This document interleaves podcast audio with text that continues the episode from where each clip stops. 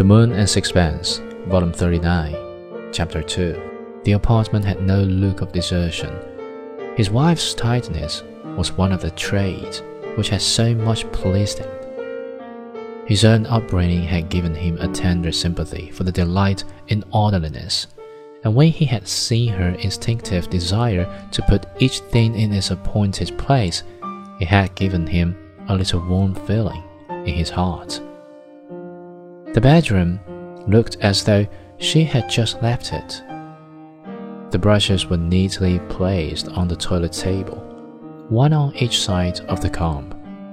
Someone had smoothed down the bed on which she had spent her last night in the studio, and her nightdress in a little case lay on the pillow.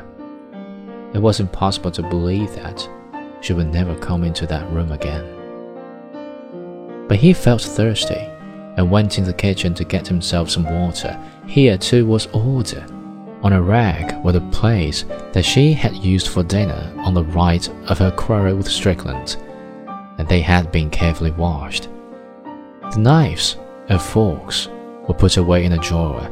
Under a cover were the remains of a piece of cheese, and in a tin box was a crust of bread. She had done her marketing from day to day, buying only what was strictly needful, so that nothing was left over from one day to the next. Stroeve knew from the inquiries made by the police that Strickland had walked out of the house immediately after dinner, and the fact that Blanche had washed up the things as usual gave him a little thrill of horror. Her methodicness made her suicide more deliberate. Her self possession was frightening. A sudden pain seized him, and his knees felt so weak that he almost fell. He went back into the bedroom and threw himself on the bed. He cried out her name Blanche, Blanche.